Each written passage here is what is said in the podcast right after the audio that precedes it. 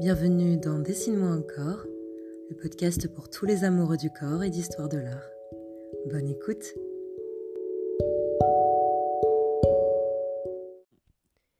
Ce n'est pas une exposition sur le corps-objet ou encore moins le corps-paysage.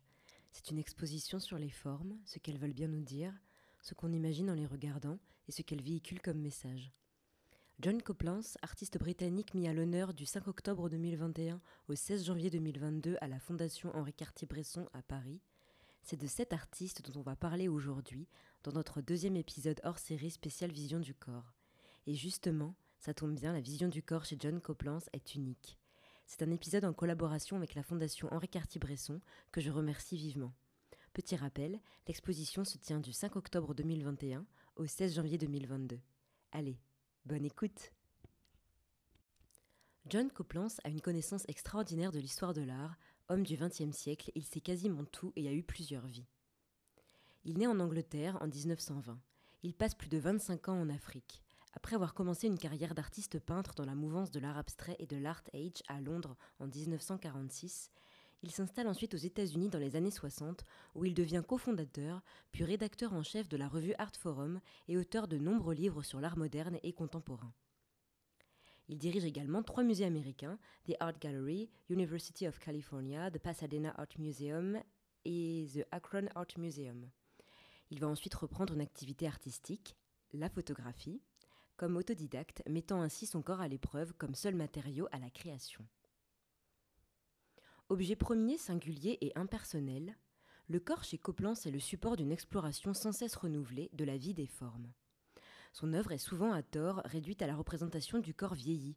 Ce n'est pas le but de sa recherche ni ce qu'il veut montrer. Il dira néanmoins cette phrase qui résonne très bien, je trouve, dans la société d'aujourd'hui, dans cette bataille permanente pour le jeunisme. La question la plus importante est de savoir comment notre société perçoit le vieillissement. Ce qui est vieux est moche. J'ai 70 ans, et en général le corps d'un homme de 70 ans ressemble au mien. C'est un sujet qui n'intéresse personne. Si j'accepte cette perspective culturelle, je suis un homme mort. C'est vers la soixantaine, donc dix ans avant d'avoir prononcé cette phrase, que Copland se tourne vers la photographie et plus particulièrement sur une exploration photographique de son propre corps. Très vite, l'artiste va rapidement comprendre les pouvoirs sans limite de transformation de la photographie. Les gros plans fragmentés de ses mains, de ses pieds, de son torse ou de son dos sur des clichés grand format les transforment en autre chose, en vue architecturale du corps ou comme le décrit Coplans lui-même, en pierre, en racines d'arbres ou en sculpture.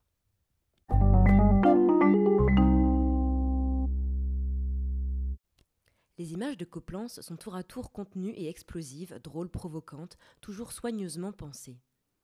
Jamais clairement identifié par un titre, Coplans préfère le terme générique de self-portrait et en dessous la partie du corps représentée. Ce choix de nommer uniquement ses œuvres par des parties du corps n'est pas unique au travail de John Coplans. Ils sont nombreux à procéder de cette manière, comme Giacometti auparavant.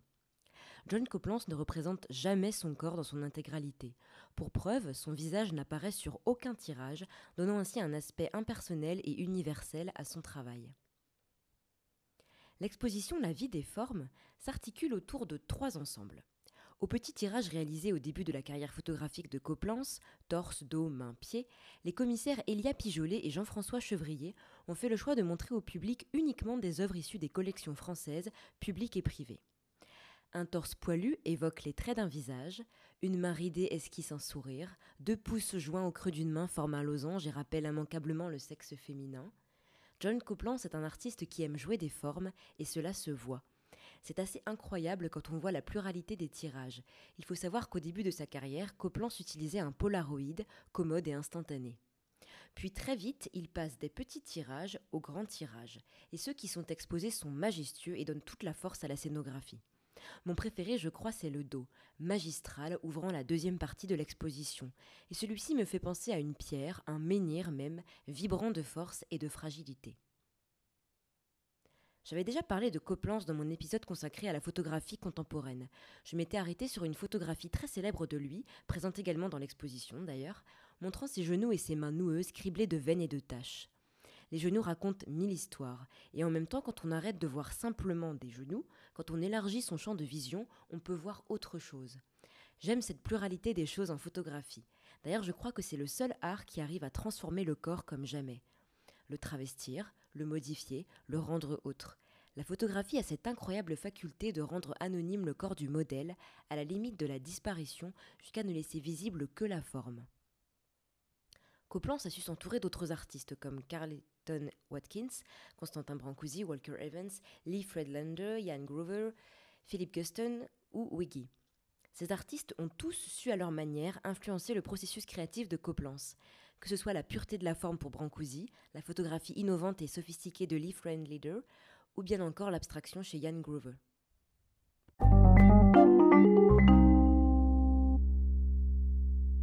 Cette exposition est la première depuis le décès de l'artiste en août 2003 à New York.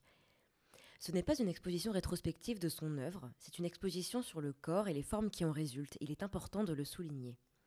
C'est d'une grande poésie, d'une grande limpidité, amateur de photographie noir et blanc, de grands comme de petits tirages, amoureux du corps, foncé.